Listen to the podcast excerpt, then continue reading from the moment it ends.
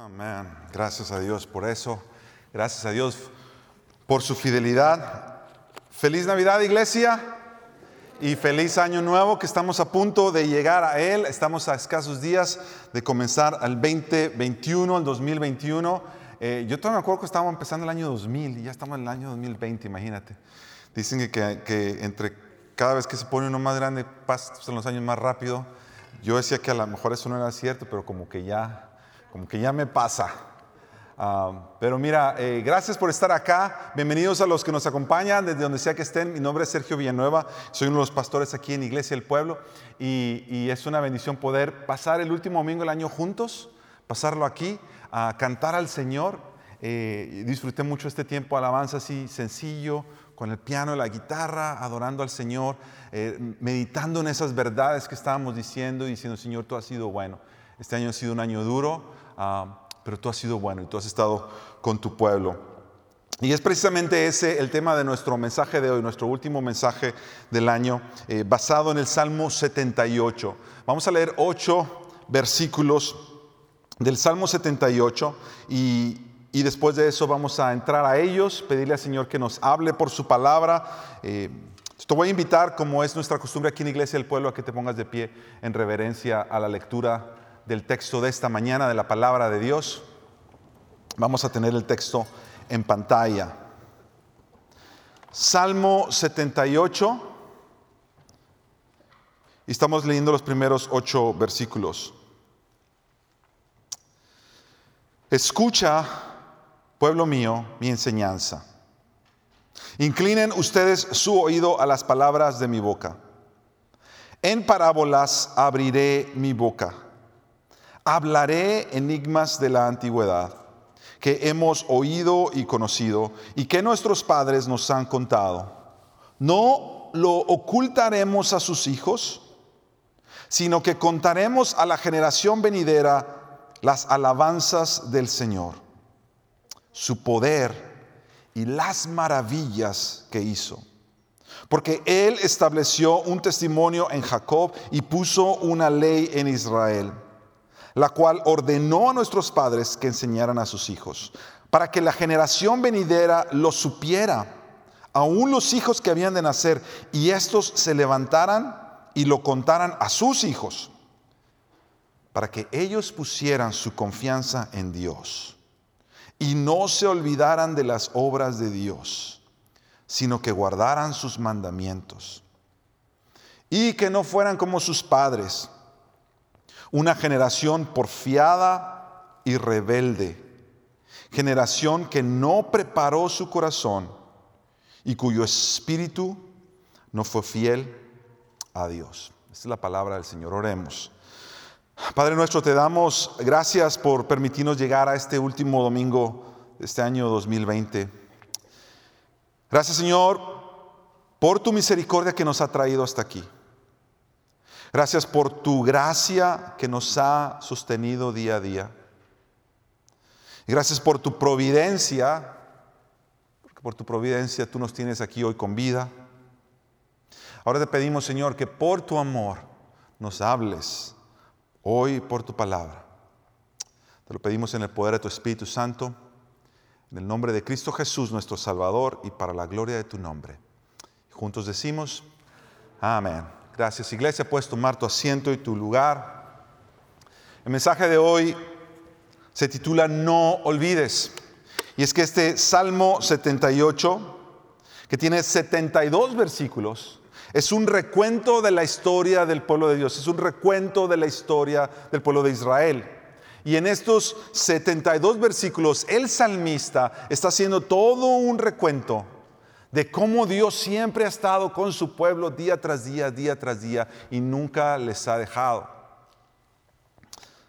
Ahora, al hacer nosotros un recuento de este año, mira, nosotros comenzamos en enero del 2020 y cada un tiempo antes de que cada año comience, el equipo pastoral, eh, liderado por, por, el pastor Aníbal, comienza a orar para ver cuáles son los, los temas o libros de la Biblia que queremos estudiar como iglesia.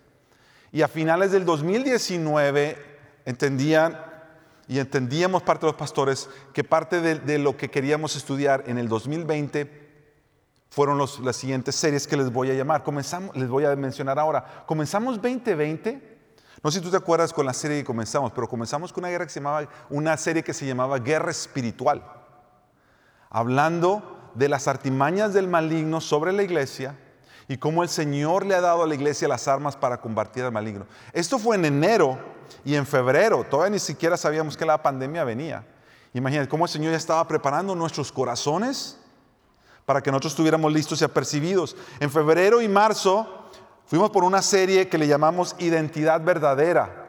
Estaba basada en, en toda la epístola a los Efesios.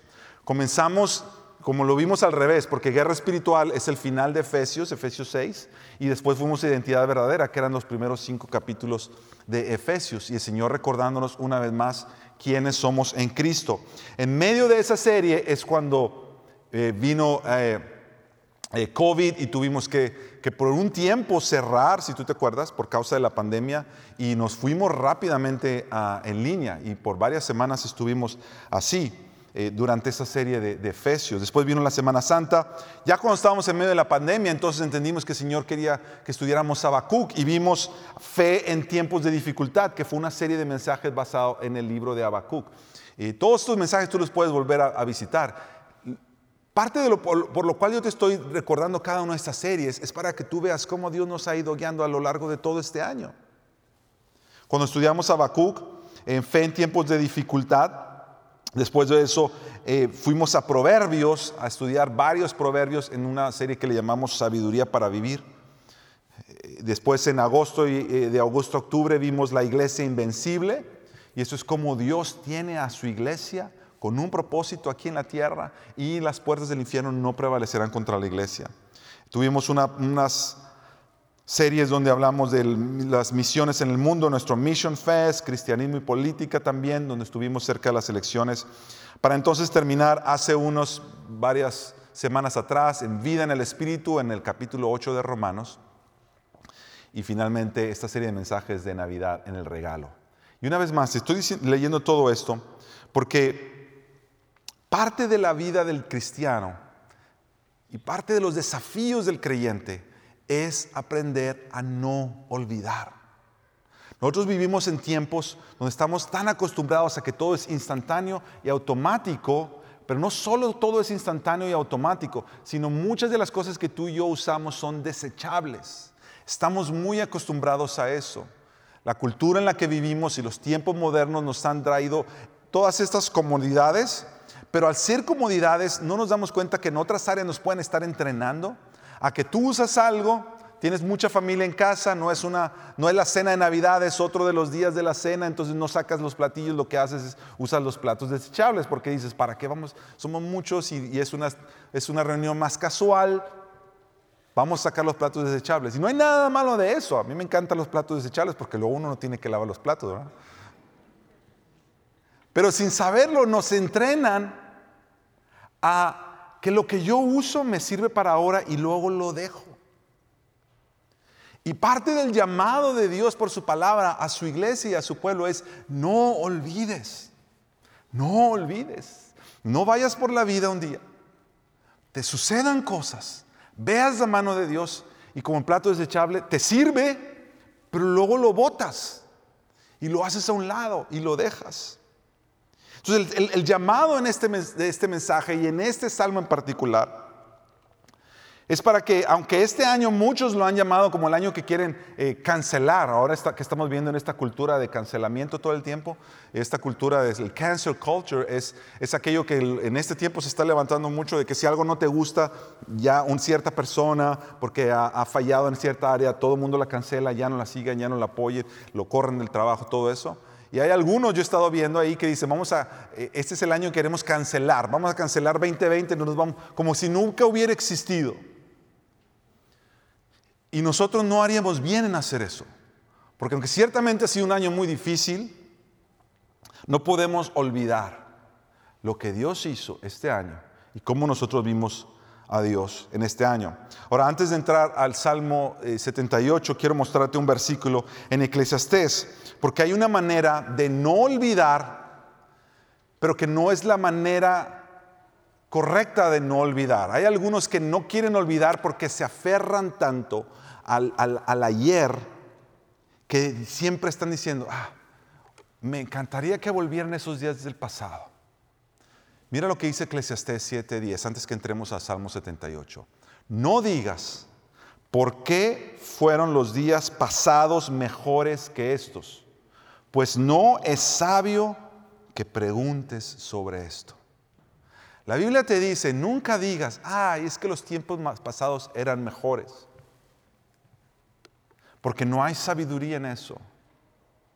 Sí hay un agradecimiento, sí hay cosas que hemos aprendido. ¿Qué es lo que el Salmo 78 nos va a decir?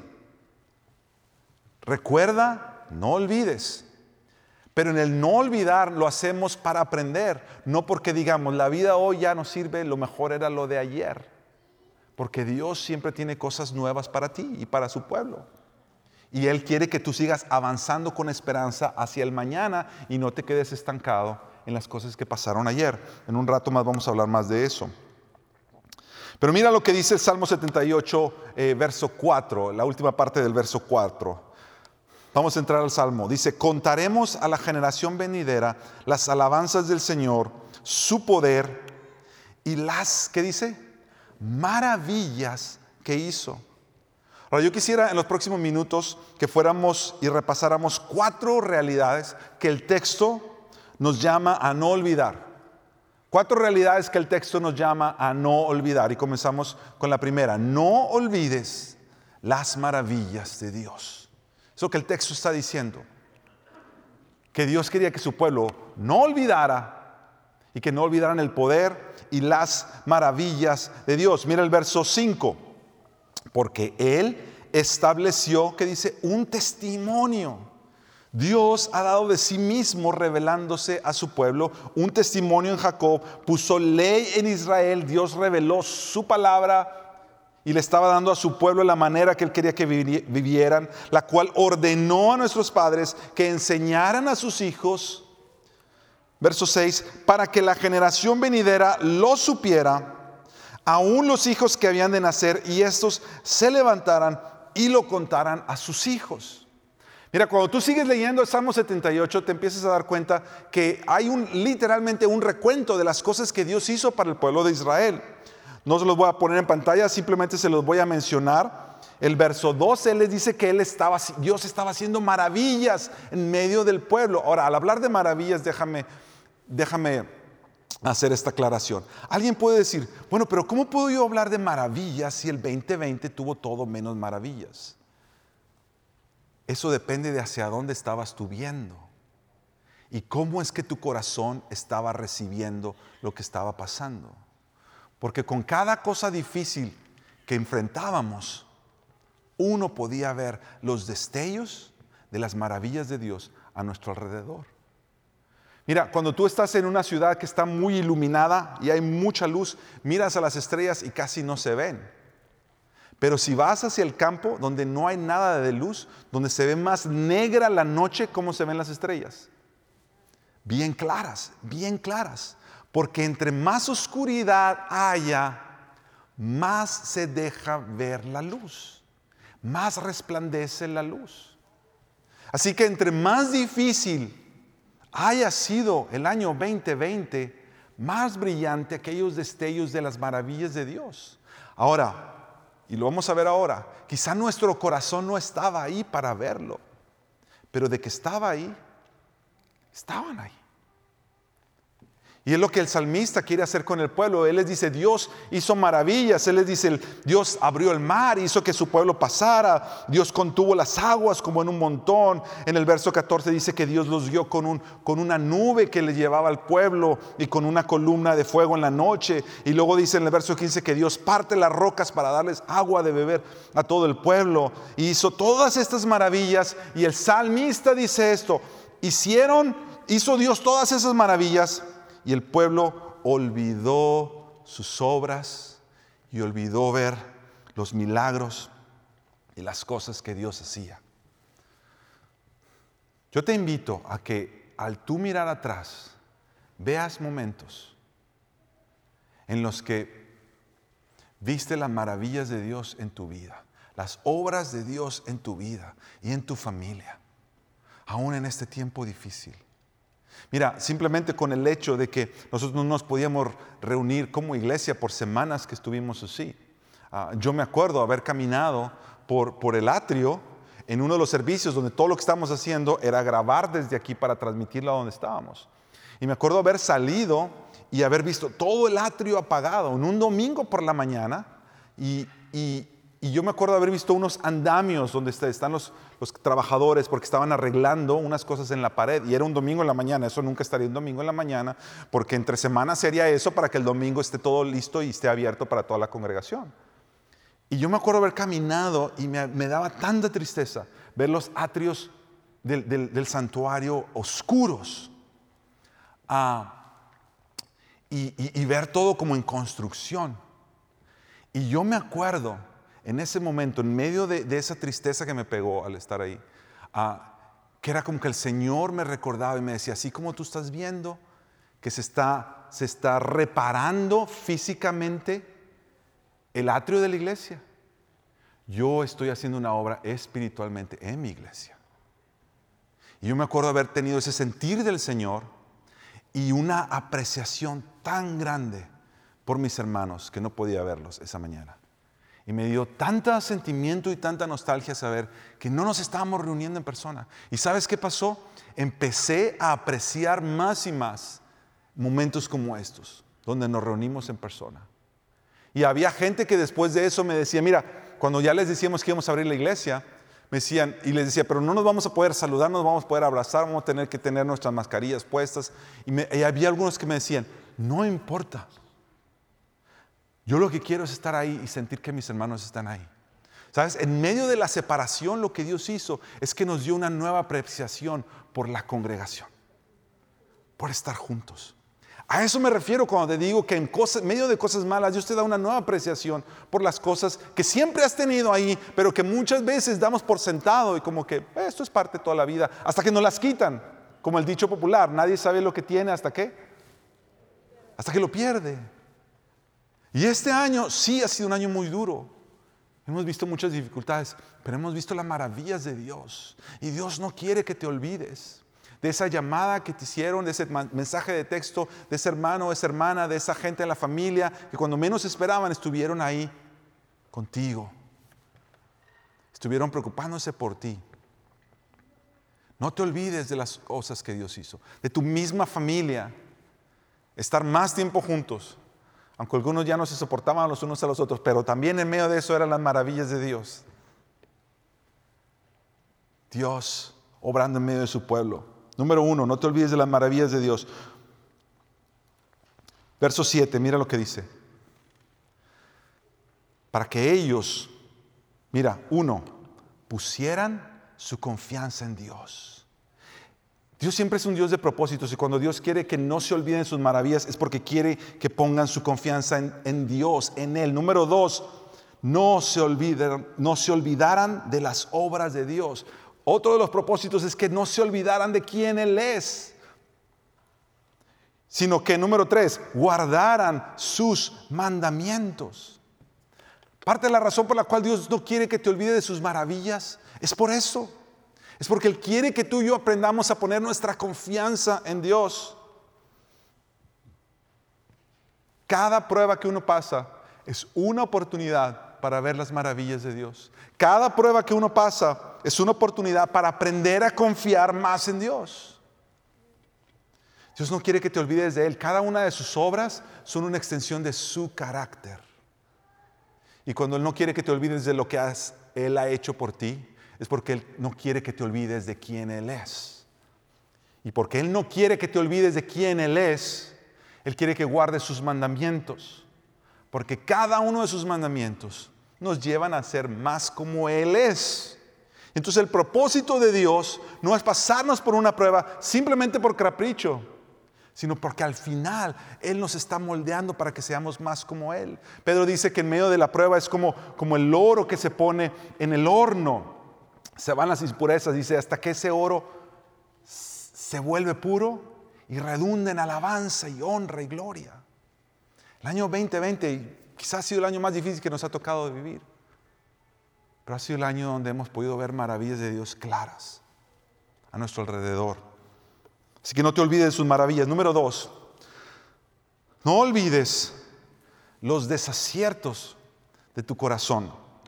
Ahora le estoy poniendo desaciertos porque literalmente en la Biblia, cuando la Biblia habla de pecado, pecado literalmente en la Biblia significa errar al blanco. Errar al blanco. Es fallar. Y, y, tú sabes, nosotros lo hemos hablado aquí en otras ocasiones, hay pecados que son de omisión y pecados de comisión. Pecados de omisión es cuando Dios te pide que hagas algo y tú no lo haces. Eso es un pecado de omisión. Pecado de comisión es cuando Dios te dice que no hagas algo y tú lo haces. Cada una de esas, de desobediencias de nuestro corazón son pecados. Pero yo me he dado cuenta de una cosa, cuando, hablamos de pecado y leemos pecado, rápidamente, porque el corazón es así, tu corazón empieza a interpretarlo como el pecado de otros, no sé por qué. Pero si, tuviera, si te, hubiera puesto yo ahí, no olvides los pecados de tu corazón. Algunos me han dicho, bueno, pues no, es que yo este año pues estuve ahí guardadito, guardadito en mi casa, no le hice mucho mal a nadie. Pero los desaciertos no simplemente tienen que ver con conscientemente desobedecer las cosas que usted ha dicho pero muchas veces dejar que el corazón se desvíe y ponga su confianza en lugares donde Dios no quiere que pongamos nuestra confianza. Entonces los desaciertos del corazón son todas esas cosas donde el corazón te lleva hacia otros lugares. Y, el Salmo 78 es claro en eso. Mira el verso 8, como dice, Dios les dijo que no olvidaran para que recordaran las obras de Dios, pero para que no fueran como sus padres Mira cómo dice una generación número uno, porfiada y rebelde. Porfiada significa terca. Era una generación, el pueblo de Dios, que, Dios se les mostraba a ellos y ellos tercamente no obedecían lo que Dios les decía. Porfiada y rebelde. La nueva versión internacional dice obstinada y rebelde. Generación que, número dos, no preparó su corazón. ¿Qué significa esto de no preparó su corazón? La nueva versión internacional dice generación de corazón fluctuante. Su corazón iba para aquí, iba para allá, quería una cosa, no quería eso. Y la Reina Valera contemporánea dice generación que no entregó a Dios su corazón. Pon todas esas imágenes juntos y te da esta idea de que este pueblo era un pueblo que, mira, recibían todo de Dios, pero su corazón no estaba ahí con Él. Iba para un lado, iba para otro, eran obstinados y rebeldes. Y finalmente dice, y cuyo espíritu número tres no fue fiel a Dios. Iglesia, si hay unas cosas que no debes olvidar este año, es cómo tu corazón, cómo mi corazón desvaría. Y los momentos en los que hemos fallado, los desaciertos de nuestro corazón, los pecados de nuestro corazón. Un poeta y escritor español Jorge Santayana fue, el, fue el, hombre que escribió esta frase, aquellos que no recuerdan el pasado están condenados a repetirlo. Y hay mucha verdad en esa frase, porque si tú no reparas en los momentos en los que te has equivocado, y has fallado y has desobedecido y tu corazón ha fluctuado, no ha estado ahí,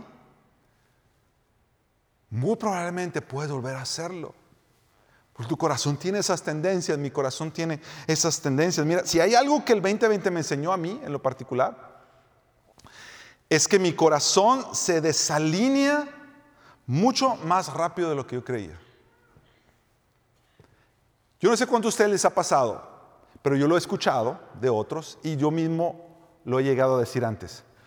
¿Cómo me gustaría tener un tiempo donde como que no tengo nada de responsabilidades? Que no, no que sean vacaciones, es un tiempo donde yo pueda solo dedicarme a buscar al Señor, a leer su palabra, a hacer las cosas como que se me han quedado atrás y, poder dedicarme ese tiempo. Yo no sé si alguna vez alguien ha dicho eso.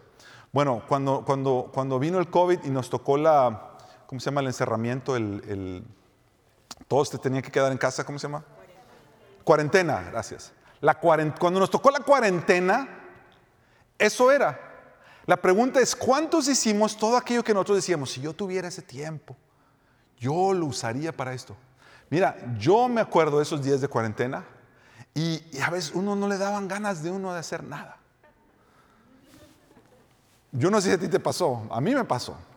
Y yo me di cuenta qué tan rápido mi corazón se desalinea de lo que debe estar alineado en busca del Señor. Porque el corazón es así.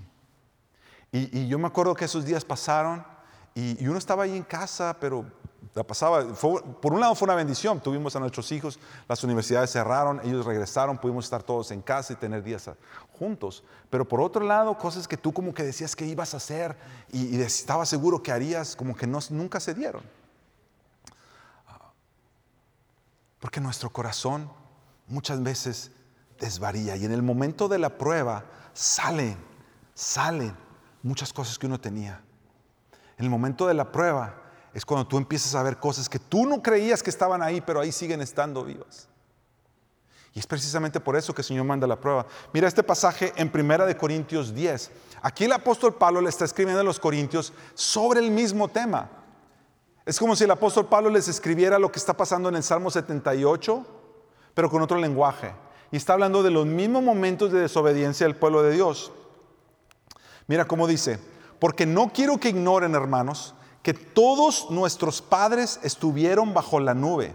Eso es cuando van en el desierto. Y todos pasaron por el mar. En Moisés todos fueron bautizados en la nube y en el mar. Todos comieron el mismo alimento espiritual Dice, y todos bebieron la misma bebida espiritual, porque bebían de una roca espiritual que los seguía, y la roca era Cristo. Sin embargo, Dios no se agradó de la mayor parte de ellos, y por eso quedaron tendidos en el desierto. Ahora presta atención aquí. Estas cosas sucedieron como ejemplo, ¿para quién dice? Para nosotros esta es la audiencia de Pablo, años después de cuando fue escrito el Salmo 78. Pablo, por inspiración del Espíritu Santo, le está diciendo a la iglesia, estas cosas sucedieron como ejemplo para nosotros, a fin de que, de que no codiciemos lo malo, como ellos lo codiciaron. No sean pues idólatras, como fueron algunos de ellos. Según está escrito, el pueblo se sentó a comer y a beber y se levantó a jugar. Verso 8, ni forniquemos como algunos de ellos fornicaron y en un día cayeron 23 mil, ni provoquemos al Señor como algunos lo provocaron y fueron destruidos por las serpientes, ni murmuren como algunos de ellos murmuraron y fueron destruidos por el destructor. Estas cosas le sucedieron como ejemplo y fueron escritas como enseñanza para nosotros. Mira que dice ahí, para quienes ha llegado el fin de los siglos. Por tanto, el que cree que está firme, tenga cuidado, no sea que caiga. Eso se lo está hablando a la iglesia. Ese es un llamado de Dios a la iglesia, que en momentos de prueba, el corazón se desvía y se desalinea y comienza a mostrar todos sus desaciertos. Y si tú eres sabio, eres sabia y escuchas el llamado del Señor, vas a ver tu corazón y vas a decir, Señor, ten piedad de mí, perdóname.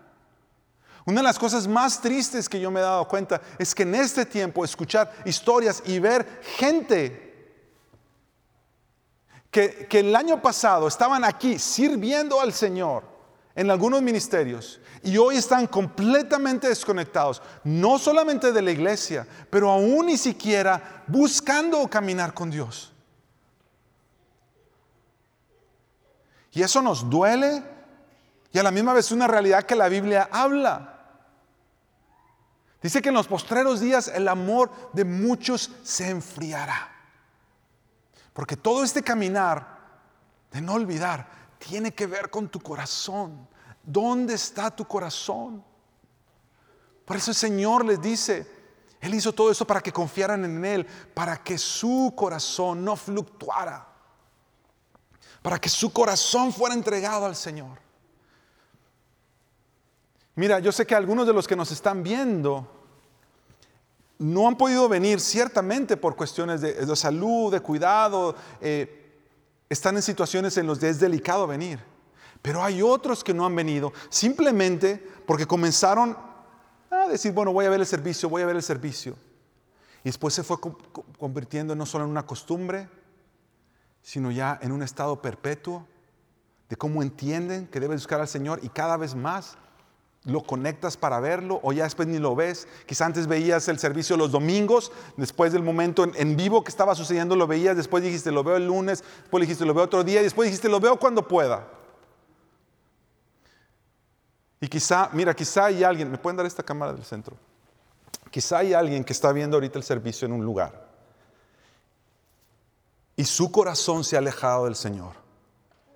Y solía estar con el pueblo de Dios sirviendo al Señor. Y por alguna razón ha dejado que las tentaciones o que los engaños del propio corazón le desvíen su corazón del Señor. Mi oración por ti, mi hermano, mi hermana, yo te imploro, ven al Señor, arrepiéntete de cómo estás caminando. Eso no te va a llevar a ningún lugar bueno. La palabra de Dios es clara cuando dice que el que piensa que está firme, tú no puedes decir, ah, que al cabo el Señor es perdonador, ah, que al cabo el Señor está conmigo y me ayuda. Tú no puedes decir eso porque tú no puedes tentar al Señor con esa actitud. Arrepiéntete, regresa al Señor, regresa al Señor, regresa a su pueblo. Aquí estamos nosotros esperándote con brazos abiertos El Señor es el que saca a la luz todas las cosas, tarde o temprano. Ven al Señor, ven al Señor. Y esa palabra es para nosotros aquí también. Si hay alguien aquí,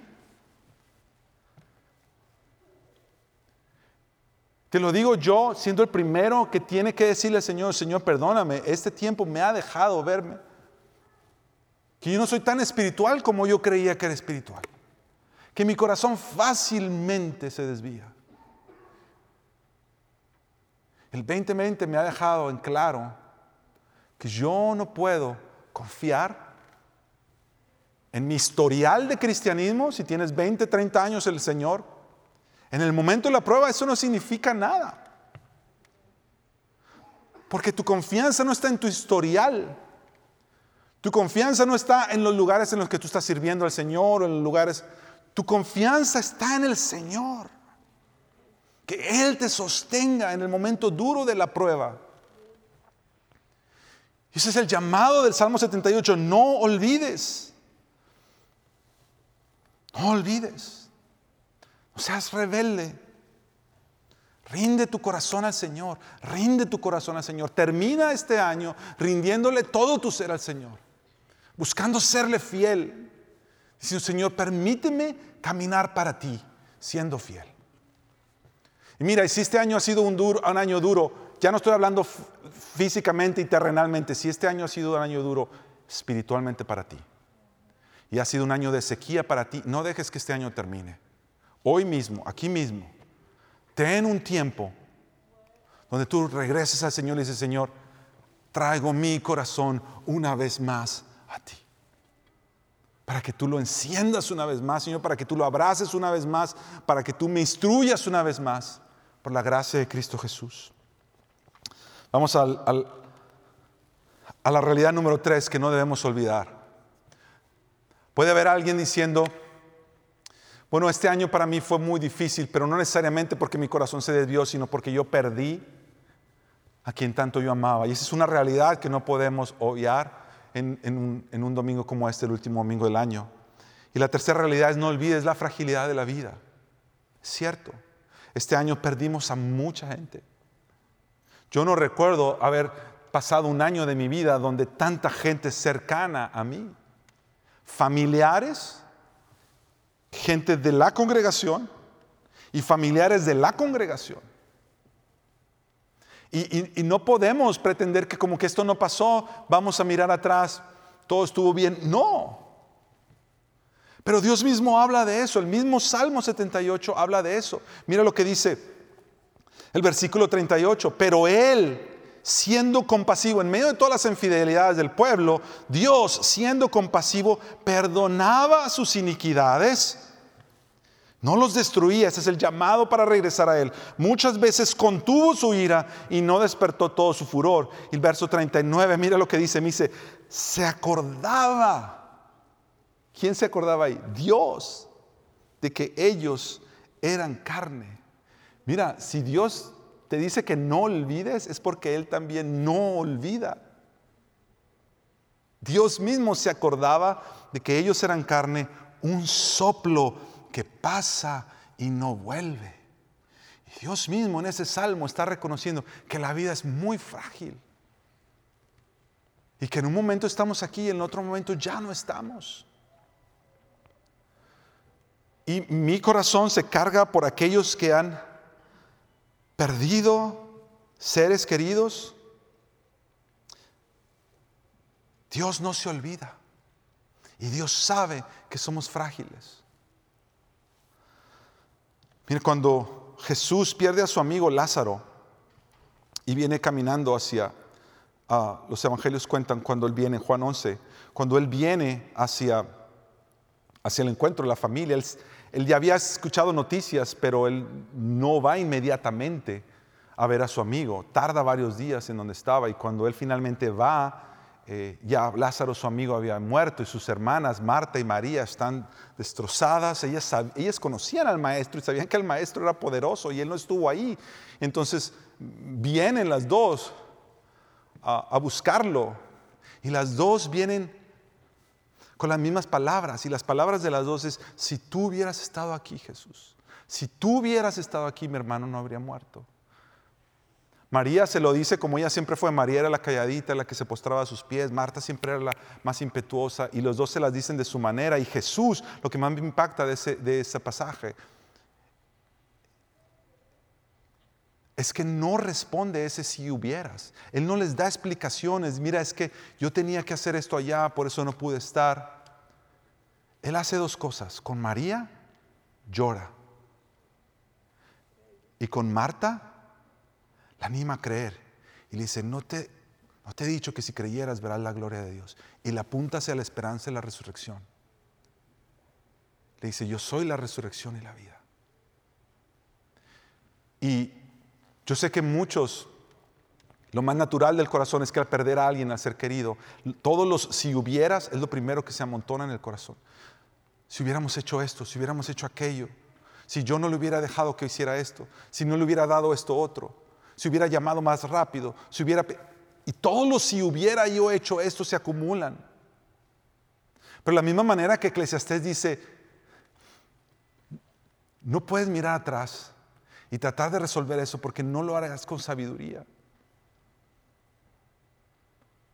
El consuelo es saber que así como Jesús, Dios llora contigo,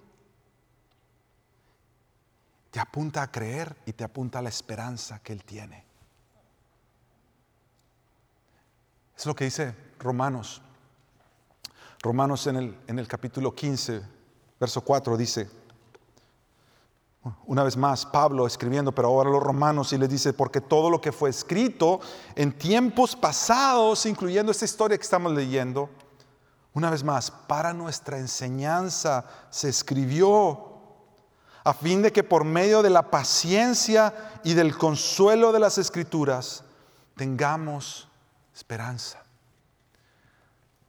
Y el Señor nunca va a minimizar tu sufrimiento, porque Él sabe, Dios mismo sabe y no se olvida que la vida es frágil. Y nosotros no queremos olvidar que la vida es frágil, pero en medio de eso tú no puedes esperar respuestas porque nunca las encontrarás. Lo único que te queda es saber que Él llora contigo, que Él te llama a creer y que hay una esperanza. Él es la resurrección y la vida. Eso me lleva a la última realidad, la realidad número cuatro. No olvides la fidelidad del Dios de pactos. Número uno, no olvides las maravillas de Dios. Número dos, no olvides los desaciertos de tu corazón. Número tres, no olvides la fragilidad de la vida. Y sobre todo, número cuatro, no olvides la fidelidad del Dios de pactos. Porque mira, la historia nos va a decir que el pueblo siguió siendo infiel. Pero el salmo termina así, no lo leímos hace rato, pero lo vamos a leer ahora. El salmo termina con estas palabras, verso 70. Escogió Dios, escogió también a David su siervo lo tomó de entre los rediles de las ovejas. Recuerda que el rey David era un pastorcillo primero. Verso 71. Lo trajo de cuidar las ovejas con sus corderitos para pastorear a su pueblo, para pastorear a Jacob, su pueblo, y a Israel, su heredad. Y David, aunque sea rey, el verso 72 dice, él los pastoreó según la integridad de su corazón y los guió con la destreza de sus manos. Ahí termina el salmo. Ahora, tú sabes que muchas veces cuando la Biblia habla de David, sí está hablando de David, del rey David, pero no solamente está hablando de ese David, está apuntando a un mejor David que vendría. Porque cuando el verso dice que el David, el rey David los pastoreó según la integridad de su corazón, todos sabemos que también David tuvo muchos desaciertos de su corazón y no fueron leves, fueron bien graves.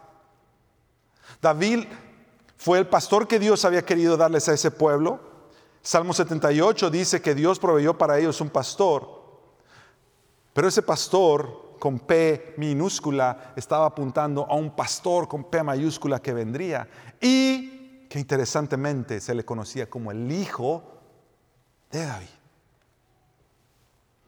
Porque entonces viene Jesús. Viene Jesús para pastorearnos realmente, como Dios quiere que seamos pastoreados. Y Pedro lo escribe de esta manera, y con estos versículos terminamos. Primera de Pedro, capítulo 2, del verso 24 y 25. Él mismo, hablando de Jesús, llevó nuestros pecados. Todos nuestros desaciertos, Él mismo los llevó en su cuerpo sobre la cruz, a fin de que nosotros muramos al pecado y regresemos nuestro corazón a Él y vivamos para Él y vivamos a la justicia de la manera que el Dios siempre quiso que vivamos. Porque por sus heridas fueron ustedes sanados. Él no solamente lleva nuestros pecados y desaciertos, pero Él sabe lo frágil que es la vida, Él sabe todo lo que ha sufrido y lo que ha sufrido este año y la palabra de Dios dice que por las heridas de Jesús, tú y yo encontramos sanidad. Perdón para nuestros pecados, sanidad para nuestros sufrimientos.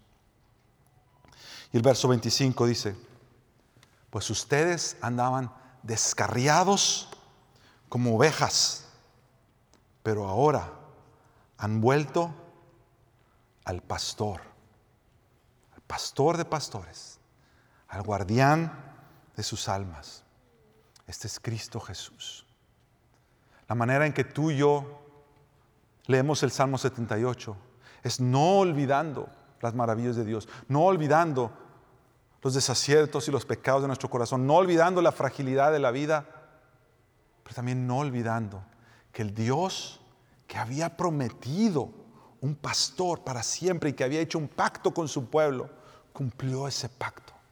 Y todas las promesas de Dios se han cumplido hasta hoy sobre su pueblo. En ese Dios de pacto, tú y yo podemos confiar hoy, en el peor año de nuestra vida o mañana. Y si el 2021 fuera aún más difícil, mira, yo no quiero ser pesimista, yo quiero poner mi esperanza en el Señor. Pero ¿qué si el 2021 fuera peor que el 2020? En mi carne yo no lo quiero. Pero si esa fuera la voluntad de Dios, la fidelidad del Dios de pactos estará sobre su pueblo para sostenerlo cada paso del camino. Yo quisiera invitarte a que hagamos algo, que tomáramos un tiempo para venir delante del Señor. Y esta es una oportunidad para aquellos que nos están viendo o aquellos que están aquí, para regresar nuestro corazón al Señor. Mira, hace muchos años cuando ah, el pastor Aníbal y, yo y nuestras esposas servíamos en otra iglesia con grupos de jóvenes, teníamos una frase y decíamos, comenzamos, el año en cero y terminamos en cero. Eso significaba que cada año nosotros lo comenzábamos completamente dependiendo del Señor y lo terminábamos entregándole toda la gloria al Señor. Lo que yo quiero invitarte es que terminemos el año en cero. Es que le digamos, Señor, todo lo que viví ha sido por ti, por tu gloria y para tu gloria. Te voy a invitar que hagamos esta oración de rodillas, que vengamos delante del Señor antes de que termine el año, último domingo del año, tu oración, si físicamente lo puedes hacer, te, llamamos a hacerlo, a que lo hagas. Igual a los que nos están viendo, nos estén viendo. Si este momento estás viendo ese servicio, hagamos esta oración sobre nuestras rodillas, reconociendo que Dios es fiel para sostener a su pueblo y ha sido fiel todos los momentos de su vida. ¿Podemos hacer eso? Hagamos eso. Vamos a nuestras rodillas y venimos al Señor.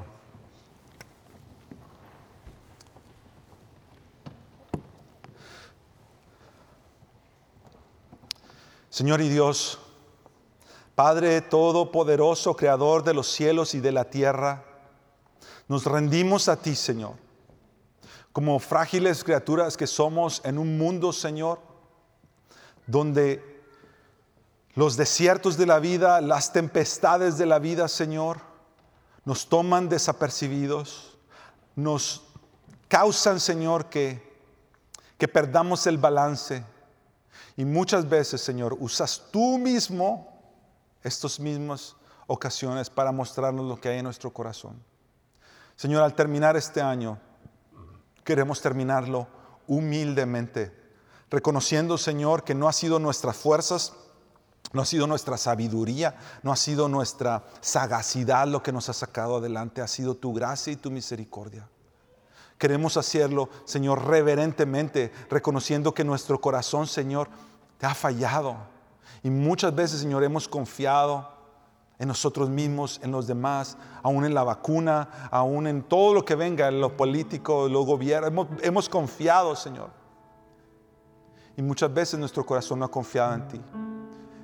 Venimos, Señor, contritos en nuestro corazón, diciendo, perdónanos por los momentos, Señor, en que nuestro corazón este año te podía buscar y lo que hicimos muchas veces fue irnos o al entretenimiento,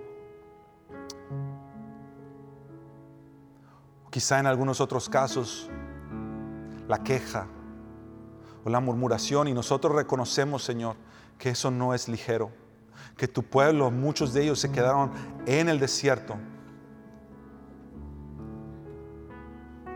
Nosotros, Señor, queremos aprender sabiduría de eso, saber que en medio de los los desvaríos de nuestro corazón y los desaciertos.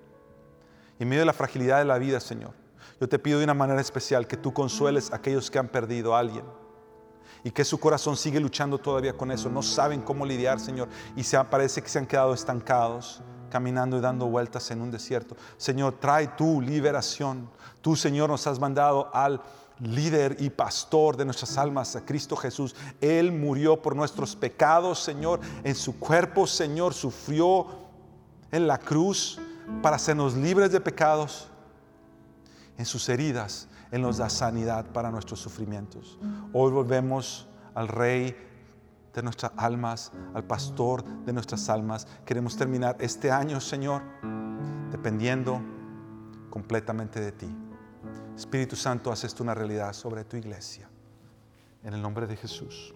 En el nombre de Jesús. Amén.